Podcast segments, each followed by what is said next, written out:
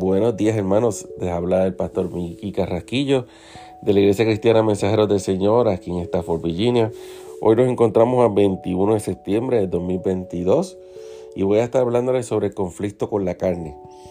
En Romanos 8:6 la palabra lee, porque el ocuparse de la carne es muerte, pero el ocuparse del espíritu es vida y paz.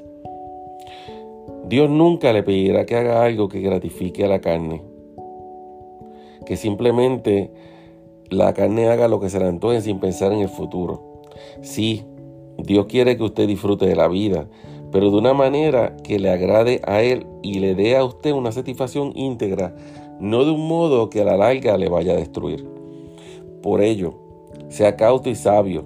Si lo que usted oye lo impulsa a cultivar su naturaleza de pecado, entonces no es de Dios.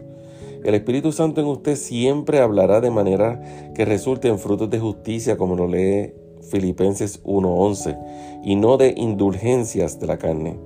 En realidad, su vieja naturaleza sensual constantemente está en guerra contra el Espíritu que mora en usted y debe esforzarse con toda conciencia para mantenerla sujeta bajo su control. Puede leer de esto más en el libro de Romanos 8:13. Por lo tanto, Fije su mente en satisfacer los anhelos del Espíritu. Su voz le edificará y elevará y le guiará por la senda de la voluntad de Dios y confíe en Él. Obedezca a su Espíritu y usted verá que tendrá siempre vida.